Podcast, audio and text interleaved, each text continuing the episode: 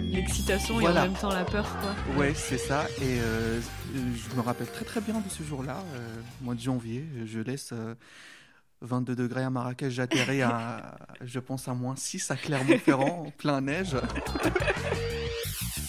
Ouais, je t'avoue que c'est un, ascenseur émotionnel euh, très très Ouais. fort. C'est, euh, je t'avoue que c'était pas facile. Ouais, Au début, c'était pas facile parce que c'était dans ma tête. C'est bon, j'ai eu ma thèse un petit moment Tout est- après. ton projet tout, tout s'est est changé de, ouais. de, de, de- de A à Z. Mais je l'ai surmonté euh, grâce à ma directrice de stage. Enfin, Ah ouais, elle a euh, été ouais. présente quand même. euh, Oui, elle était, elle, elle était vraiment avec moi Mhm. de A à Z. Salut Amine Bonjour. Merci à toi d'avoir accepté de venir témoigner au micro et, euh, et de venir partager ton expérience. Et euh, avant de commencer, je te laisserai te présenter toi-même. Bah, tout d'abord, merci à toi pour, euh, pour l'invitation. Et c'était un plaisir d'être avec toi aujourd'hui. Et bah, moi, je, je m'appelle Amine, comme tu disais, et je suis doctorant troisième année en neurophysiologie et neuropathologie et euh, chargé d'enseignement de biologie cellulaire et physiologie. Ok, donc là, euh, tu es actuellement en troisième année euh, de thèse. Oui. Et euh, quelle a été, donc avant de continuer, donc en fait, je, voulais, je t'avais proposé de t'interviewer car je voulais revenir sur ton parcours Mhm. et sur ton expérience, car donc toi, tu n'es pas de nationalité française et tu es venu en France pour faire ton, ton doctorat. Ouais. Et donc justement, je voulais discuter de tout ça, de Mhm. ton expérience, de comment ça a été fait et de tes difficultés Mhm. tous les jours euh, durant ta thèse en tant que bah, non français, Mhm. si je peux me permettre. Et, euh, et donc toi, euh, là, avant de parler de ton de ta thèse, Mhm. donc qui a été et tu l'as dit très rapidement, donc on va quand même revenir dessus si certains sont intéressés par ça. Quel a été ton parcours scolaire? Bah, mon parcours scolaire, comme tu disais, il a, il a commencé au Maroc. Bah, j'ai eu un bac sciences, option SVT. Ok. Après, j'ai intégré la faculté des sciences et techniques. J'ai fait Mhm. euh, au début un, ce qu'on appelle un DUST, un diplôme universitaire en sciences et techniques, D'accord. spécialité biologie, chimie, géologie. Ah oui, c'était euh, les- les- jusqu'à la licence? Enfin, Euh, non, c'était les deux premières années. En fait, c'est- si tu veux, c'est un, c'est un tronc commun Ok. où tu, tu étudies euh, principalement la biologie, la chimie et la géologie, bien évidemment en parallèle avec d'autres modules comme les, Ouais. les stats, mathématiques, physique. Et en troisième année, tu choisis ta spécialité. D'accord. Ah ouais, donc c'est commun jusqu'à la deuxième année. Parce Ouais. que nous, en France, par exemple, c'est commun, mais la première année. Mhm. Et encore, c'est euh, à moitié commun, on va dire. Il y a encore... euh, D'accord. Donc c'était euh, en fait c'est un un programme qui est mis en place pour les pour les étudiants post-bac qui qui n'ont pas vraiment une idée de ce qu'ils veulent faire, Ouais, derrière. ça. Donc il leur donne la, la la possibilité de passer si on veut dire deux ans de tronc commun, le moment de savoir ce qu'ils veulent faire, de découvrir un petit Mm. peu les, les, les, les- les différents modules, les différentes spécialités. Et après, euh, les étudiants, euh, quand même, après deux ans, ils arrivent à avoir une idée plus ou moins claire Oui, de ce qu'elles veulent faire après. les matières préférées et Ouais. des matières... Parce que toi, quand tu as décidé de faire ça, c'est que tu savais pas du tout ce que tu voulais faire ou tu avais quand même une idée que les neurosciences, c'était quelque chose qui t'intéressait? Euh, c'était pas les neurosciences, mais j'étais sûr que ce sera la biologie. D'accord. Ah oui, Bah, en donc tu déjà les- toi ton idée. Ouais, les, neurosciences, en fait, c'est l'inverse. Je disais l'inverse. Je Ah oui. disais, je faisais jamais les neurosciences, c'est très compliqué.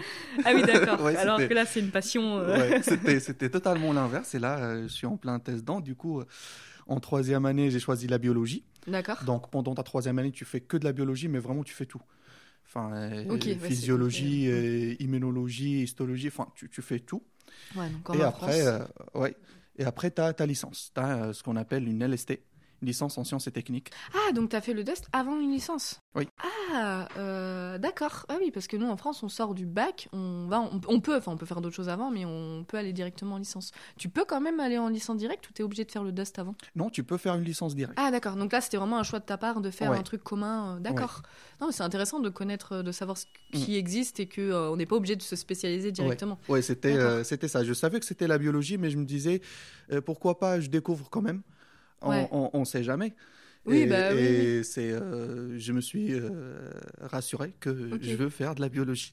Ah, bah c'est bien. Non, mais c'est hyper intéressant. Ok. et, et après, j'ai, enfin, euh, c'était comme je disais une licence sciences techniques, Mm. option sciences biologiques appliquées. D'accord. C'est ce que tu peut-être que certains ne comprennent pas forcément le terme de appliqué versus euh, bah, du non appliqué? Qu'est-ce que ouais, en fait, c'était plus ou moins, la licence était plus ou moins axée sur, euh, sur le- tout ce qui est biologique. Ce qui est appliqué en domaine médical. D'accord, ah oui. Par exemple, tout ce qui est quand on faisait, quand on faisait euh, par exemple, je donne un exemple, euh, allez, la biochimie. Quand on fait la Mm. biochimie, par exemple, le Ouais. module, il est plus ou moins divisé en deux. Tu as la biochimie, on peut dire, classique, Ouais, et tu as une partie de la biochimie appliquée euh, en clinique, si on peut dire, en tout ce qui est, par exemple, l'analyse médicale. C'est pour ça d'où le, le nom et l'aspect de, de, de la biologie appliquée. Ok, d'accord. C'était plus ou moins pour orienter les étudiants qui veulent pas forcément derrière continuer des études et leur donner une chance d'intégrer le, le, le milieu professionnel directement après, euh, après leur licence. Euh, après, j'avais, je, je voulais, en fait, je voulais pas rester, si on veut dire, euh, large, de faire tout ce qui est Ah oui. biologie santé. J'ai voulu quand même me spécialiser un petit peu. Ouais. J'ai dit, je vais choisir un, un seul parcours et je vais me spécialiser. D'accord. Toujours, j'avais dans l'idée que les neurosciences, c'est compliqué. Ah oui, Donc, même encore à ce moment-là. euh, J'ai fait de neurosciences pendant la licence. À, à ce moment-là, en vrai, je, je me disais, euh, ouais, ça peut le faire, mais j'avais toujours ce, ce- ce petit doute. Enfin, j'étais un petit peu, euh, si on peut dire, la petite peur, le petit Ouais. stress. Et c'est pour ça, en fait, que pendant le- mon stage de, du L3, j'avais le choix soit de faire un stage en neurosciences, pur et dur, soit de faire un stage en immunologie, euh, en immunologie clinique. Ok. Toujours avec mon petit stress avec les neurosciences, j'ai dit, allez, je vais, euh, je vais aller en immuno. J'ai fait un stage à l'Institut Pasteur. C'était un. Ah, en France? Ou Euh, euh, non, au au Maroc Maroc. Non, Ah, Maroc. ok. J'ai fait un stage de 4 mois à l'Institut Pasteur. D'accord. C'était au laboratoire, euh, laboratoire d'immunologie. J'ai travaillé un petit peu sur les, euh, sur les maladies auto-immunes, surtout les, Mhm. les pathologies auto-immunes du foie. Et ça a été, euh, c'était, c'était très bien, c'était agréable et tout. J'ai, j'ai, j'ai appris plein de choses à côté des, des médecins, des internes, des pharmaciens. Ouais. Et après, en fait, c'était ça. C'était l'idée, c'était ça. En fait, de faire un, de me spécialiser en immuno. Ah, je me suis dit, je vais me spécialiser, je vais aller faire un, mon master, je vais faire en immuno. Mhm. Je me présente pour le concours de master. Je réussis pas le concours pour le master d'immuno. Ok. J'avais aussi la, la possibilité de, de passer le concours du master international de neurosciences. Ouais. Donc, tu avais fait les deux en même temps Oui. en backup, quoi. Tu avais le master en neurosciences en backup. Oui, c'est ça. Je me suis dit, euh, allez, même si ça me stresse un petit peu, je vais y aller. Ouais. Et j'ai fait, j'ai, passé le concours, j'ai réussi le concours, j'étais admis. Ok. Donc, au final, tu as eu euh, quelque chose que tu, de base, tu voulais pas trop, mais bon, Ouais. qu'il te fallait et qu'en fait, ça ça t'a plu. quoi. Ouais, je t'avoue qu'au début, ça m'a stressé un petit peu, mais après, j'étais rassuré et Ouais. je me suis parti dedans euh, facile. Oui, donc c'est vraiment, en fait, je pensais vraiment que c'était quelque chose qui t'avait intéressé et en fait, euh, non, c'est, t'as pas trop, enfin, voilà, t'es allé dessus euh, Ouais. parce que t'avais pas eu l'autre chose et qu'au final, euh, et donc ce master euh, international, Mhm. euh, en quoi ça consiste? Tu l'as fait au Maroc, euh, Mhm. c'est-à-dire international parce que c'était en anglais, enfin, comment ça se passe? En fait, c'est un, c'est un master international parce que c'est un, c'est un consortium. En fait, c'est un master qui est, qui est dirigé par l'Université de Bordeaux. La direction mère, elle est, euh, elle est à l'Université de Bordeaux. Et en fait, la base, c'est que c'est un, c'est un consortium euro-méditerranéen Mhm. où il y a des, euh, l'Université de Bordeaux, euh, une université en Espagne, en Italie. Ok, euh, ah ouais, il y a pas mal de pays. euh, oui, euh, en Égypte, au Maroc, et dernièrement, je pense que la Suède a rejoint le, consortium. En fait, le master, il est basé sur chaque université qui est leader dans, dans une spécialité, si on peut dire, de neurosciences, elle enseigne ça à l'ensemble du consortium. Mhm. Par exemple, euh, euh, à l'université de Bordeaux, il y avait des, des- des- des grands professeurs, par exemple, en tout ce qui est, en tout ce qui est neurobiologie de la douleur. Bah, du coup, la neurobiologie de la douleur était en- enseignée à l'ensemble du consortium Mhm. par l'université l'université de Bordeaux. Donc vous étiez que en- tout le temps en visio ou fallait venir sur place? Euh, on était en visio, enfin presque la totalité était, euh, était en visio. Euh, mais après, il y avait la possibilité d'échange ou d'aller faire un, un- un semestre dans l'un des pays qui fait partie du consortium. D'accord. Ah oui, d'accord. Donc c'était c'était beaucoup plus facile d'aller faire euh, un, un- un séjour à l'étranger euh, à partir du, du- du master international de neurosciences que Ouais, ça t'ouvre plus de portes. euh, oui. bah, c'est bien. Oui, tu avais, une multitude de choix. Tu peux y aller soit en Espagne, soit en France, soit en Italie, soit en Suède, soit, en- soit les autres étudiants qui ouais. peuvent venir, Mhm. par exemple, au Maroc, en Espagne. Enfin, c'était c'était un grand consortium. C'est une belle Et- opportunité, quoi. ça t'ouvre des portes. hein. Oui, ça, t'ouvre, ça, ouvre, ça ouvre des portes pour échanger, pour connaître euh, d'autres étudiants. Mm. Parce qu'on a fonctionné d'un système où, euh, par exemple, on avait des projets à faire Ouais. pendant des, pour, pour certains modules. Et c'était interdit de travailler avec des collègues du même pays. Ah oui, d'accord. Donc Ah, j'étais obligé là, t'étais vraiment obligé d'être plongé dans le bain Ouais, et de pas tr- pratiquer l'anglais Ouais, et- c'était même pas accepté d'avoir les deux noms sur le, sur le travail de deux étudiants du même pays. Ah ouais. C'était c'était pas Ah, du c'était tout compliqué accepté. quand même, parce que du coup, tu travailles aussi en visio, tu faisais des travaux en visio avec Oui. d'autres. Donc c'est quand même Oui. compliqué. Un examen. Maintenant, en plus, alors ça, c'était avant le Covid. Ah oui, oui. Donc euh, en plus, en la 2016. visio, c'était pas trop, trop, euh, trop développé. Mais maintenant, on se rend compte, comme maintenant que tout le monde a un peu euh, Mm. pratiqué la visio, on se rend compte qu'à quel point c'est difficile aussi Ouais. de travailler à distance. Ouais, c'est- un petit peu difficile et c'est vrai que, que c'est la première fois que je découvre la méthode d'enseignement comme ça. Ok.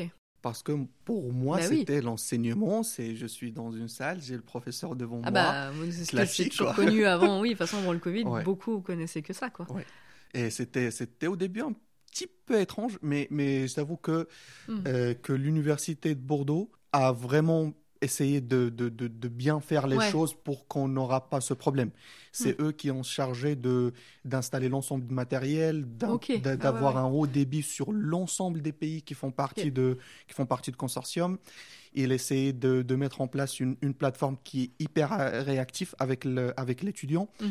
On avait des supports techniques qui ont été, euh, qui nous accompagnent, euh, enfin presque euh, H24. Si Ok. on a un problème au niveau de communication, au niveau de la plateforme, Ah ouais, en fait, ils, ils- ont essayé vraiment de, de, de, de tout mettre euh, que- ouais, à, ouais, notre disposition possible, pour qu'on soit vraiment. euh, c'est comme si on était sur place. D'accord. Ah ouais, donc ça s'est plutôt bien passé, quoi. Oui, ça, ça Parce que ceux qui sont dans le milieu, en tout cas ceux qui font une licence de biologie ou au moins s'intéressent au master, connaissent Mhm. euh, de grandes, ont de grandes chances de connaître le master de neurosciences Mhm. à Bordeaux, qui est quand même réputé. En tout cas, pour partir dans les neurosciences, il est quand même réputé. Donc c'est intéressant aussi d'avoir l'autre côté, parce que beaucoup savent que c'est un master international, mais moi j'ai eu beaucoup les avis français entre guillemets, et c'est aussi intéressant d'avoir aussi euh, le, le point de vue d'une personne qui l'a fait lui à l'étranger et de savoir comment ça s'est passé. Donc euh, c'est hyper intéressant. Et Un du coup, c'est un peu un ma regard extérieur. Ouais, non, mais c'est effectivement, non, mais c'est hyper intéressant de savoir quoi, que ça s'est, que ça s'est bien passé, quoi. Et, euh, et donc tes enseignements étaient totalement en anglais ou t'avais un peu quand même en, en arabe ou en français? Euh, non, en fait, euh, au Maroc, du moment où tu obtiens ton baccalauréat, les études universitaires, c'est en français. D'accord. Quoi, quoi que ce soit ta spécialité. Ah oui, d'accord. Donc en fait, tout le monde au Maroc, alors c'est peut-être une question un peu con parce que je sais que le français se perd beaucoup euh, dans les pays méditerranéens parce que bah la colonie, les colonies Mm. ont disparu comme depuis très longtemps et c'est normal. Du Mm. coup, le français se perd et donc l'arabe prend quand même le dessus, Mm. si je dis pas de bêtises. Et, euh, et du coup, des coups, en fait, tout le monde est obligé de parler français. Donc est-ce que vous avez des cours quand même au lycée euh Oui, en fait, le- les, les- les cours de français, tu les commences dès, euh, dès l'école primaire. D'accord. En fait, tu as toujours le, le français avec toi D'accord. depuis l'école primaire, mais le reste, tu as, le français comme matière. Par exemple, euh, si je dis pas de bêtises, euh, moi, j'avais presque 5 heures de français par semaine Ok. Pendant Ah oui, toute ma scolarité. D'accord. Mais le moment où tu obtiens ton baccalauréat, du moment où tu commences tes études universitaires, Ouais. quoi que ce soit ta spécialité, tu les fais en français à 100%. Sauf si vraiment des rares exceptions où euh, l'arabe est obligé. Par exemple, si tu, Hmm, si tu choisis par exemple de faire droit arabe, donc Ok. tu es obligé d'étudier le droit en Ouais. arabe.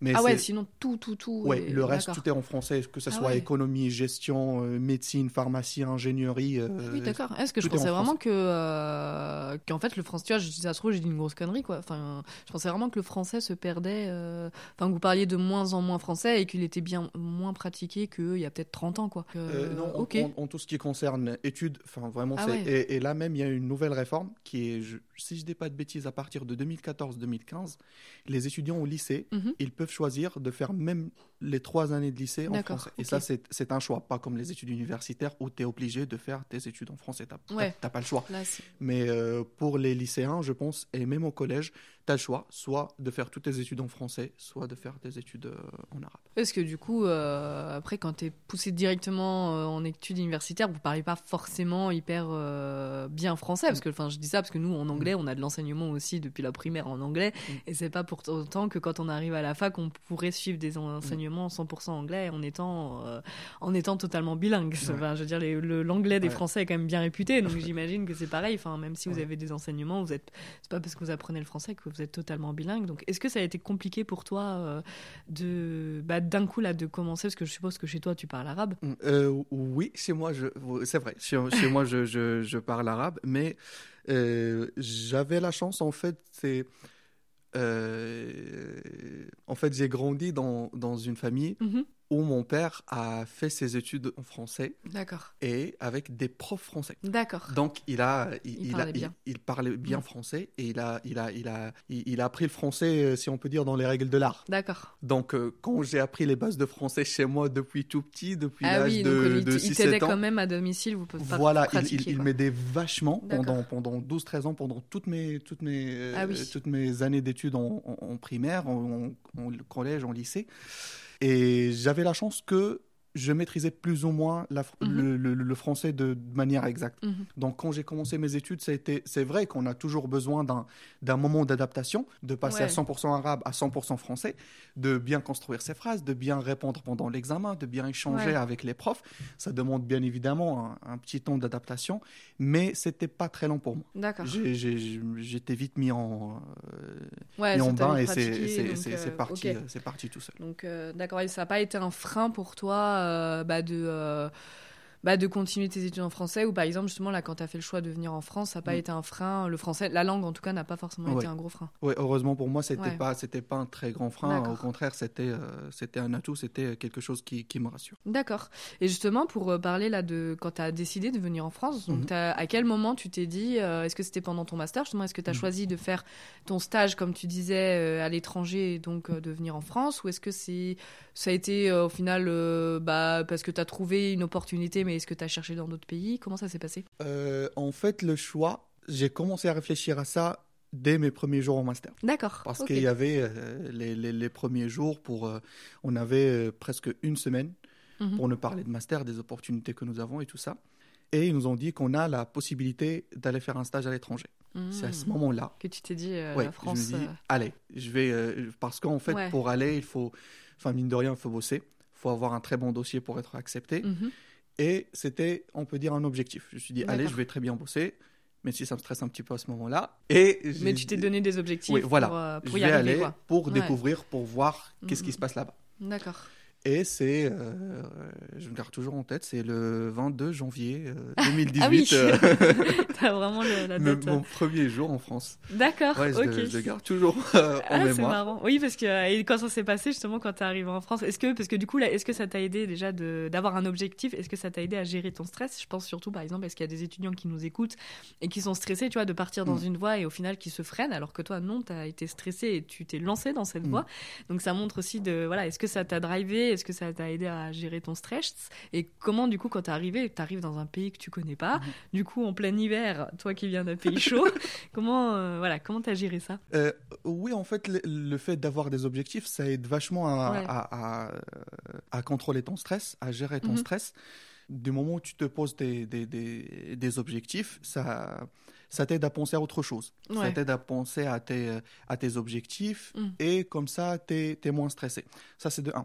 De deux, en fait, aussi les, les, les, les profs, je pense qu'ils ont été conscients qu'il y en a certains parmi nous qui sont stressés par les neurosciences. D'accord. Ah ouais, donc Ils ont, été, ils ont, euh, ils ont vraiment. Enfin, on a. Moi personnellement, j'ai senti ça en fait. Ok. Tu sens ça dans leur discours qu'ils essaient de, qu'ils essaient de te rassurer Ah ouais. que c'est Ah c'est bien ça. que les neurosciences c'est pas si compliqué que ça, que que c'est bien, que c'est passionnant, que tu peux découvrir des choses qui te plaisent. C'est que les neurosciences, il y en a plein de choses à l'intérieur que sûrement tu trouveras ta passion. Ok. Ah c'est bien que parce que a- moi j'ai déjà entendu le discours inverse. Pour euh, avoir fait des enseignements en neurosciences, à l'inverse, on nous disait euh, oui, les neurosciences c'est l'élite. Il y a que ceux qui y arrivent et qui sont forts qui sont en neurosciences. Sans euh, voilà, je, je dénonce personne, Ouais. mais moi ça a été tout à fait l'inverse où je connais des personnes qui ont à l'inverse été un peu traumatisées ou en tout Mm. cas dégoûtées des neurosciences parce qu'on leur disait bah faut être c'est vous l'élite, c'est vous les enfin un peu hautain quoi, un Mm, mm. discours un peu hautain alors que tout le monde n'est pas forcément passionné par Enfin, moi, j'y arrivais très bien, Mm. j'aimais ça, mais bon, je veux pas forcément envie de partir là-dedans, quoi. Euh, moi, Ouais, perso- non, c'est bien. per- personnellement, euh, j'étais, en fait rassuré par, Ah, par, la plupart, Mm. par la plupart de mes profs parce que, parce que à- moi, à certains moments, j'ai, j'ai pas caché ça, surtout à, à notre coordonnateur. Que, D'accord, ouais, t'en as parlé, toi, tu. ouais, à notre Bah, coordonnateur c'est du master, c'est, enfin, on, a- on a eu vraiment la chance d'avoir un, d'avoir un coordonnateur de master qui a, qui a cumulé euh, des années, des années d'expérience avec, Mhm. avec les étudiants en enseignement en Ok. neurosciences. Et en fait, je le, je, le, je le remercie vraiment parce que son bureau, il était toujours ouvert, D'accord. pas que pour tout ce qui est, tout ce qui est enseignement, tout ce qui est pédagogique. Ok, non, mais c'est pas donné à tout le monde, hein. Ouais. c'est bien, non, mais ça montre aussi, tu vois, euh, ça me fait penser, si on peut faire passer un message à certains étudiants, de, tu vois, tu dis, j'avais pas, j'ai pas eu peur de le dire, et tu en as parlé du fait de tes, de tes craintes et de Mhm. ton stress, et du coup, derrière, tu as eu de l'aide. Oui. Et du coup, je dis toujours aux étudiants, il faut aussi en parler, parce que Mhm. souvent, des étudiants ont une peur, une crainte, et ils gardent pour eux, parce qu'ils se disent, il y a personne pour m'écouter, et comme tu dis, en fait, non, tu vas en parler, et en fait, les profs sont aussi là pour ça, Ouais. ils vont rassurer, ils vont te donner de l'aide qu'il faut, ou t'orienter correctement. Ouais, il Donc, faut, c'est un il beau faut- message. Oui, il faut juste euh, oser d'aller parler et d'oser aller toquer dans la porte et dire, enfin, j'ai ça et ça et ça et je veux Ouais. parler. Est-ce que vous pouvez m'aider? Et c'était pas que pour moi. Ouais, moi, eu je- d'autres- je- je- j'avais euh, une, euh, une collègue qui était avec nous, qui a été acceptée en master. On a commencé les études. On a, Mm. on a passé presque un mois et demi. Et en parallèle, elle a passé un autre concours et elle l'a eu. Ah ouais. hmm. Et elle a même allé parler avec le coordonnateur de master et elle lui a dit directement Monsieur, Mm. j'ai eu ça, ça, ça, j'ai réussi le concours. Je veux Ouais. les deux, j'aime les deux, je veux faire votre master. J'ai aussi été, été prise dans, dans, dans, dans, dans Dans un autre concours, dans, ouais. Dans un autre parcours. Qu'est-ce que vous, vous pouvez me dire? Et Ah ça a été, euh, je Ça me rappelle, aidé, quoi. ça ça l'a aidé, je me rappelle, ça a été, ça a été une semaine de discussion avec le, avec le coordonnateur Ok. de master, avec sa, sa femme qui était aussi prof euh, en master aussi, et finalement elle a choisi la décision de quitter le master et aller au... Et aller au. Et au aller, concours, ouais. euh, et Ouais, aller mais à elle a été orientée dans son choix, elle n'était pas totalement. Il l'a c'est aidé, bien. il l'a rassuré, Ok. une semaine de, de, de, de discussion avec elle. Et la dernière séance avec nous, elle est venue avec le prof, on a dit au revoir Ouais. et tout et tout, et c'est, c'est, c'est- elle est partie. Ok, non, mais c'est un beau message, montrer ouais, que voilà, il faut oser venir discuter avec les profs de, leur- de vos projets, Oui. parce que chaque personne a un projet différent et il faut en parler, quoi. Ouais. Donc, euh, ok. Et donc, pour revenir au fait que euh, quand tu es arrivé, toi en France, justement, tes craintes, euh, pour parler toi de tes craintes, est-ce que tu en avais parlé avant de, de tes peurs d'aller en France? Est-ce que ça te, ça te faisait peur? Parce que je suppose qu'on Oui. a quand même un peu, de, un peu de peur, on quitte sa famille et son pays pour aller dans un autre. Euh, oui, effectivement. On, on a, on a, moi, j'ai, j'avais, j'avais, j'avais pas ce stress de quitter ma famille parce que moi, je- dès que j'ai pris mon, mon baccalauréat, j'ai, Ouais. quitté le, le foyer parental, si on peut dire, pour partir faire des études. Ah oui, d'accord, donc tu vivais déjà plus, euh, Oui. t'étais plus dans la même ville, quoi. Oui, Ouais. à l'âge de 17 ans, j'ai déjà, j'ai déjà quitté mes parents. Mais ça, c'était un petit peu spécial quand même parce que je, je quitte mon pays, Ah je bah oui, là, c'est débarque dans culture. un autre pays, notre culture, d'autres gens, une, une, une autre langue, Ouais. euh, un autre climat aussi. Et euh, en fait, effectivement, j'étais, stressé, mais comme je disais, j'ai, parlé de ça avec mes parents. Déjà, avant de prendre même Ouais. la décision pour, euh, pour postuler tout ça, j'ai parlé avec mes parents. Mhm. Euh, j'ai parlé aussi avec mes enseignants, toujours. Oui, donc Et- eux aussi, ils t'ont bien accompagné dans, dans tes choix, dans ton Ouais. stage. Est-ce que tu as été. euh, donc là, tu venais pour un stage, je Oui, suppose. oui. Euh, Est-ce que eux aussi t'ont aidé à trouver ton stage Ou euh, non, là, tu as dû te chercher toi-même? Comment ça s'est passé? Euh, oui, on a, on a eu de l'aide. Ok. parce que, comme je disais au début, on a la possibilité de postuler pour, des, pour, les, pour les laboratoires des professeurs qui font partie des enseignants du Mhm. consortium du master. D'accord. Donc, à ce niveau-là, on était aidés. Euh, si on veut vraiment rentrer en contact avec l'un des professeurs Mhm. euh, de- d'autres pays, on peut juste passer par, par, le, par le coordonnateur local de Mhm. notre master. Mais on n'était pas euh, obligé de rester qu'avec les profs de notre, de notre master. Si on essaye de chercher ailleurs, bah on était même encouragé d'aller chercher ailleurs. Si on arrive à trouver un autre laboratoire, pourquoi pas C'était le cas. Moi, j'ai fait mon stage en- au laboratoire Neurodol à Clermont-Ferrand, qui ne faisait pas partie du consortium.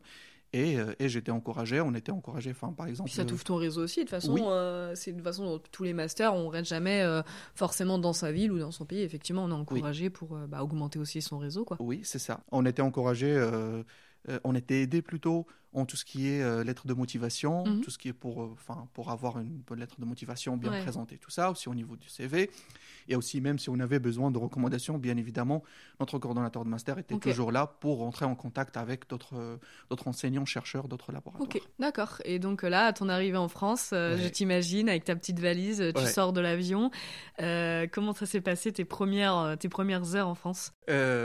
C'était c'était un mélange de, de, de, de plusieurs plusieurs sentiments. Il y avait le, j'étais, euh, je dirais pas que que j'avais peur, mais j'étais j'étais stressé, j'étais heureux. Okay. Enfin, c'était, ah, c'est plein d'émotions c'était, c'était un mélange étrange. Je savais pas. L'excitation Voilà. et en même temps la peur, quoi. Ouais, c'est ça. Et euh, je me rappelle très très bien de ce jour-là, euh, mois de janvier. Je laisse. euh, 22 degrés à Marrakech, j'atterris à, je pense, à moins 6 à Clermont-Ferrand, en plein neige. Ah oui, donc c'est la première fois que tu voyais la neige à ce moment-là? Euh, euh, non, c'était pas la première fois que je le voyais, mais je me suis aperçu que je vais vivre Oui, d'accord. la Donc il y a eu le. Oui, parce qu'on a T'avais déjà vu, mais Oui, t'avais pas oui. la, vécu. ne- ouais, la neige au Maroc, c'est oui, c'est dans les euh, c'est c'est en Atlas, on a des villes où il y a où il y a de la neige, mais pour nous la neige c'était euh, un week-end, on y va, Ah on oui. joue, on passe un bon temps et après on revient. C'est tout. Dit, non, je viens pas juste pour mettre un bon temps. Ouais, voilà, là j'ai dit, euh, écoute, on va vivre euh, comme ça. Bon, bah, on n'a pas le choix. Ouais, Et, euh, j'avais pas trop le choix. Ouais, bon, bah ça, tu t'es quand même bien. T'es revenu, donc c'est que Ouais. ça allait quand même. C'était pas, c'était Ouais. pas si négatif. Ouais, en fait, c'est que qui m'a, ce qui m'a, ce qui m'a rassuré en fait, en plus, c'est que euh, j'arrive le soir, je, je passe mon, euh, ma, ma, ma soirée, le lendemain à 8h30, j'étais au laboratoire. ok. Ah oui, tu commençais vraiment direct. T'as pas Ouais, eu le temps de t'acclimater. euh. Ouais, j'ai commencé direct le premier jour, et en fait, ma, ma directrice de stage, euh, professeure Cristina Alba Delgado, que je la remercie énormément, c'est une espagnole comme moi, elle est du sud de l'Espagne, d'accord. donc euh, c'est, une fille qui a, euh, Qui savait ce que c'était de changer de pays Oui. et d'arriver Oui. dans un nouveau Elle a pays. fait quoi, toute, ouais. toute sa vie en sud Ouais. de l'Espagne, beau temps, soleil. Ah du oui, coup, on était, du coup, elle, elle comprenait ce que je disais, elle comprenait ce que je vivais, et elle elle elle m'a rassuré, elle m'a Ouais. accompagné, et j'ai passé, euh, j'ai passé un, un bon Un stage, super stage, ouais, un d'accord. super stage avec elle. Donc une bonne expérience de ton stage Oui. de Master 2. Ouais. Et après, euh, donc tu as fait ton Master 2, donc là c'était dans les neurosciences. C'était quoi le sujet rapidement pour savoir justement, est-ce que tu es resté dans le même domaine? Parce que ça reste large les neurosciences. Euh, oui, en fait, le, le sujet, c'était le développement d'un nouveau modèle animal qui associe, chez la souris, qui associe pour la première fois euh, la, la photophobie et la migraine. D'accord, donc tu étais sur euh, la migraine et la Mhm. photophobie. D'accord. Et bon, on va pas rentrer dans le détail euh, de ce sujet parce que c'est pas forcément le sujet d'aujourd'hui, Mhm. mais si euh, certains sont intéressés d'en savoir un peu plus, ils peuvent me contacter ou contacter Amine plus tard et puis nous le dire et on pourrait retourner un deuxième épisode pour tes, ton sujet parce que c'est vrai qu'on on va pas rentrer dans le détail de, ton, de tes projets, donc, mais ça peut toujours être Oui, intéressant. Et si ça intéresse quelqu'un, vraiment, j'étais, j'étais au laboratoire Neurodol, c'est l'un des, des leaders de tout ce qui est, euh, tout ce qui est douleur et douleur Mm. neuropathique euh, en France. D'accord, Si ça ok. intéresse Voilà, quelqu'un, donc c'est vrai oui. que... Évidemment. Non, ouais, bah, je mettrai aussi, j'essaierai de voir s'il n'y a pas des liens à mettre euh, en description. Bon, on va quand même, euh, parce que sinon on ferait un podcast de 3 heures. Ouais. Il y aurait beaucoup à dire, donc euh, on verra. Mais donc ensuite, une fois que tu as fait ton master, est-ce que tu as enchaîné tout de suite avec une thèse? Tu es retourné chez toi entre temps Parce qu'on on n'enchaîne Mm. pas forcément, on n'a pas forcément des financements. Moi, je connais plein de gens qui n'ont pas fait master et thèse directement. Donc toi, comment ça s'est passé? En fait, l'objectif, c'était ça, c'était d'enchaîner directement D'accord, et même de continuer sur le même sujet. d'accord. J'avais, euh, j'avais une proposition de thèse euh, au laboratoire auquel j'ai fait mon M2. Ouais, On a même tout commencé les démarches et tout ça. On a Mhm. passé le, on a passé le concours et tout ça. Mais malheureusement, j'ai pas fait une thèse là-bas. Ok. C'était juste un, un petit souci, un petit souci administratif. Et du coup, euh, vu que ah oui, c'est même pas le, enfin, c'était pas le fait que tu même pas eu le concours, c'est Ah là, ouais, c'est c'est- c'était un, c'était un problème au niveau de l'école doctorale pour un, pour un papier que je dois avoir au Maroc que j'ai pas pu l'avoir et que l'école doctorale euh, n'a pas voulu refusé, que je euh, commence euh, que sans ce papier, quoi. voilà que je que je clôture mon inscription avant que d'avoir le, le dossier complet. Et Ils n'étaient pas d'accord avec ça. Donc c'était soit le papier, soit je, je cède ma place à la liste d'attente. D'accord. Et c'était le cas. J'ai cédé ma place à la liste d'attente et vu que j'ai pas cherché une thèse ailleurs, vu que Bah, t'avais eu de toute oui, façon aussi. oui, j'étais j'étais en plein euh, process, ouais. j'étais accepté du coup. Ça... Bah, normal, une fois qu'on a m'a pas traversé l'esprit de chercher ailleurs, notre quoi. thèse ailleurs. Ouais. Et comment Et- tu l'as vécu? Est-ce que ça a quand même été Parce qu'en plus là, c'est même pas le fait de bah, de pas avoir le concours, parce qu'il y a beaucoup de gens qui poursuivent pas forcément en thèse tout de suite Mm. parce qu'ils ont pas le concours. Il faut savoir que généralement, je sais pas, euh, ça dépend des écoles doc, mais il peut y avoir pour 20 personnes qui veulent postuler pour le concours, il y a que trois bourses, donc euh, trois financements à, à peu près. Et euh, donc il y a quand même très peu de place pour toutes les personnes qui ont quand même un haut niveau. Donc euh, déjà là, on se dit bon, on n'a pas eu le concours, c'est triste, mais on essaie de rebondir, on cherche d'autres Mhm. financements. Mais là, en plus, tu avais eu le financement, donc Mhm. euh, c'est un peu l'ascenseur émotionnel. Comment tu, l'as vécu? Que- je t'avoue que c'est un, ascenseur émotionnel très très Ouais. fort.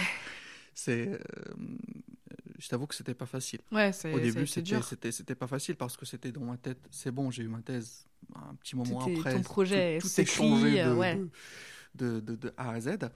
Mais je l'ai surmonté euh, grâce à ma directrice de stage. Enfin, Ah ouais, elle a euh, été ouais. présente quand même. euh, Oui, elle était, elle, elle était vraiment avec moi Mhm. de A à Z. Aussi Ce qui montre à- aussi que la direction euh, de, sta- de, de stage et de, de thèse est très très important pour Oui. encadrer, je Oui. le redis, parce que euh, tout, ne se passe, tout le monde euh, n'a pas forcément une bonne expér- expérience, et notamment à cause de la direction et de l'encadrement.